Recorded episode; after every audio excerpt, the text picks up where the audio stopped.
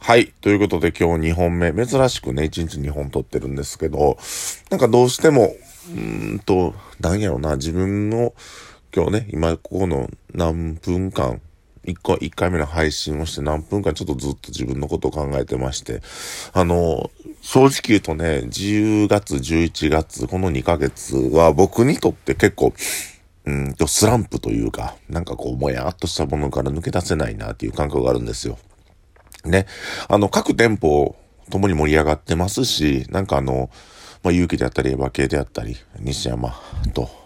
えー、ね、綾香の、そのポテンシャルがどんどんどんどん成長していることとは、裏腹に僕自身がなんかちょっともやっとしたものを抜け出せないなっていう感覚がありまして、まあそれの要因はちょっとね、わからないんですけど、人間ってやっぱり、うん、過渡期で成長していくとスランプに陥るっていうあの、と、なんかね、部分がありまして、で、スランプっていうのは実は、こう、うん、なんていうかな、登り切ってから、それが、うん通常運転に陥ると、自分が成長しきれてないような気になるんですね。で、それが、なんかこう、その、それは、くーっと登り詰めた後で低空飛行をしてるんですけど、自分自身成長の伸びしろがないように感じたり、えー自分自身がこう、うん、なんかちょっとこう下に落ちてるような気持ちになる。これがスランプやと僕は自分で分析してるんですけど、スランプの向こう側に何があるかと言ったら、急激なあの、超成長っていうのが存在すると僕は思ってます。それは低空飛行でこう耐え抜くことによって、えっ、と、本来辛かったものが日常化して、えーそれが自分の力になって超、えー成長っていうのが迎えると思うって、思いたいと思ってるんで、えっ、と、今ちょっとこう自分自身でもやっとした辛い時期がずっと2ヶ月ぐらい続いて、うんね、あの、靴箱倒れたりとか、う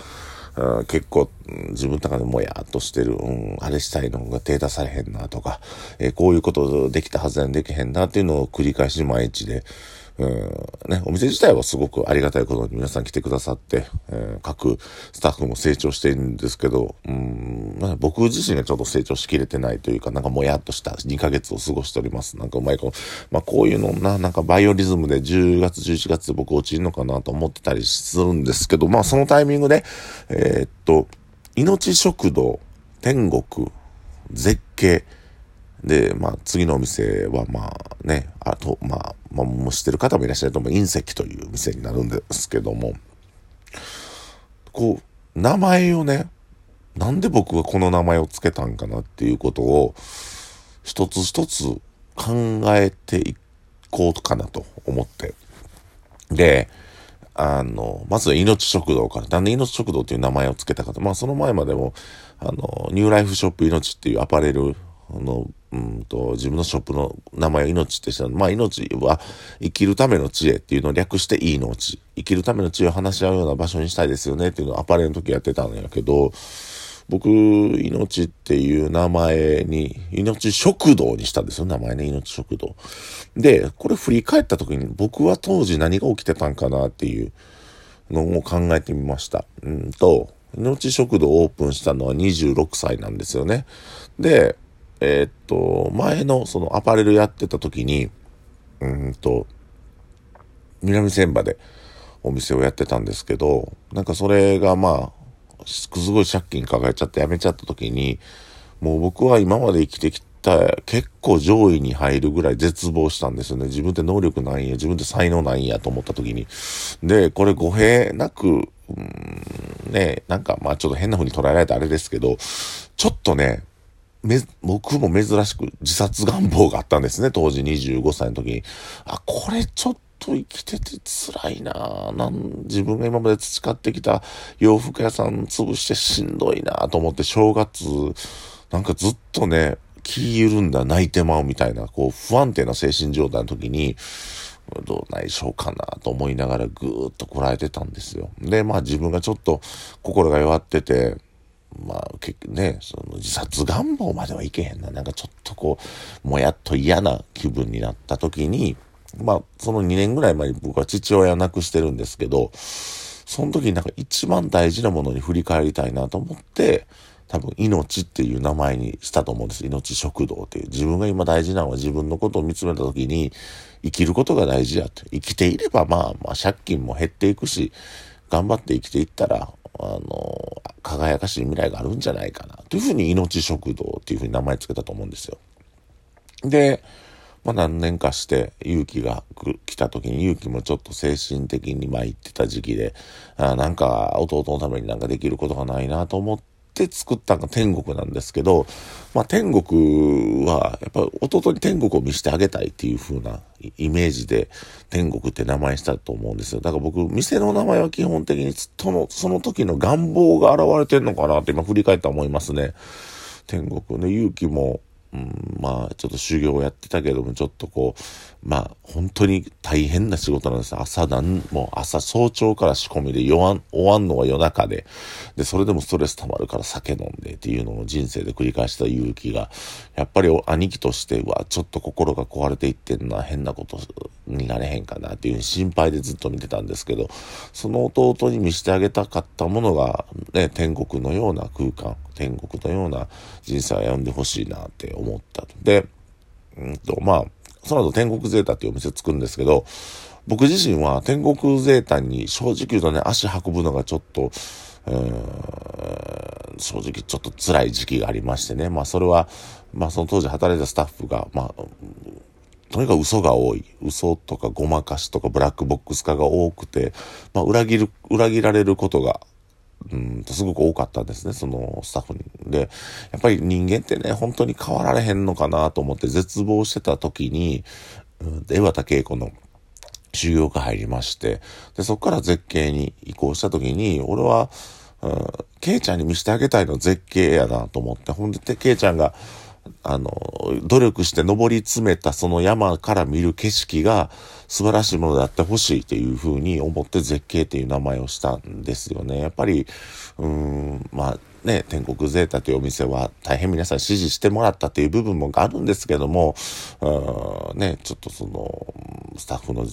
問題が大変僕もしんどかったです。お客さんに迷惑かけたっていう部分もありましたし、その中で、えー、次をするお店はもう、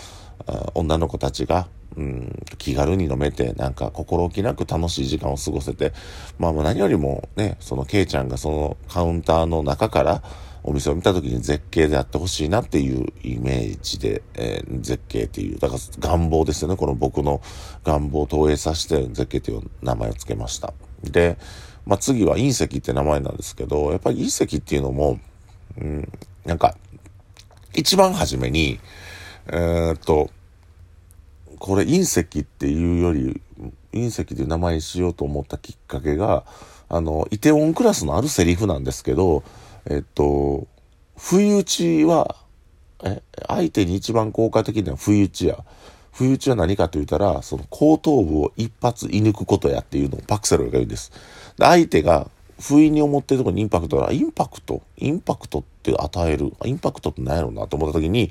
その隕石隕石ってすごいインパクト与えるじゃないですか。恐竜を絶滅させるぐらい。まあね一説によりますけども。でまあそれとやっぱこうえー、っと僕はあの綾香と西山の話をちょっと聞いたりヒアリングしていく中でうんと自分自身が一生懸命生きてきたけど搾取されたりとかもがいてたりとかうまくいかなかったことに対してまあ、復讐じゃないけど、なんかこの世の中に対してインパクトを与えるようなお店を作ろう。あの、彼女たちが直接的にこの世界にインパクトを与えるようなお店にしたいっていうふうに思ったんですね。なんかそれがイメージ、うん、イメージソースですね。だから、命食堂、天国、絶景、で、隕石っていうような店をやってるんですけど、多分その時々の僕の願望であったりとか、僕がしたいことがあの、店名に現れてると思いました。なんか今日それは振り返って思ったんですよ。で、なんでこれを急に思い返し、思い返したかというと、あの、庵野秀明がね、シン・ゴジラを作った時と、で、そのすぐちょっと前に、風立ちぬっていう映画で、声優をやってるんですよ、庵野秀明が。で、その声優やらしたのは宮崎駿なんですけど、なんで宮崎駿が庵野秀明に声優やらしたのか。で、なんで、樋口真嗣っていう監督がわざわざ東映まで掛け合って、えっと、庵野秀明にゴジラを作らしたかっていう、ってなると、その、庵野秀明にとってゴジラと、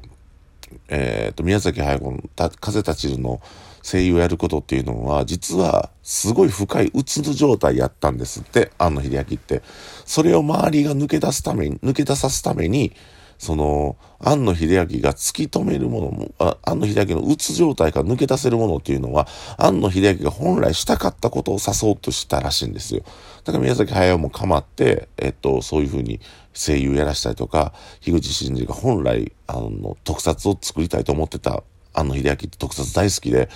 あの、大阪芸大の実家ウルトラマン撮ったりとかしてたんですよ、自主制作で。で、そういうのの、リハビリのこともあって、そういうのをやった。で、結局、庵野秀明にとって、風立ちぬで声優やったりとかって、まあね、また違うかもしれんけど、シン・ゴジラ作るっていうのは自分が本来したかった願望やったはずです。で、ウルトラマンも大学生の時作ってた願望なんです。願望をかた叶えていくっていうことが心のケアになる。で、僕、もうその25歳の時にすごく辛いなっていう時期があって、それの願望が命食堂。だから命食堂ってていう存在が僕を助けてくれたし、あの、僕は今でも命食堂があったから今の僕があると思ってるし、で、まあ天国があったから、絶景があったから、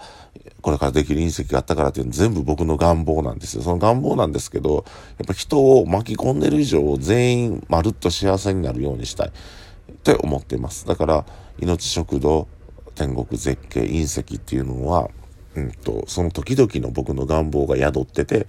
まあ、命が大事やっていうことに自分が気づいて、自分の命ね、命が大事やと気づいて、あの、天国を見て、次は絶景っていう景色をみんなで見た上で、次は世の中にインパクトを与えたいっていう、まあ、四段活用でこれから、えー、僕らでがね、どんどんどん攻めていきたいっていうような願望が店の名前に現れてんのかなと自分自身振り返ってそう思いました。ありがとうございます。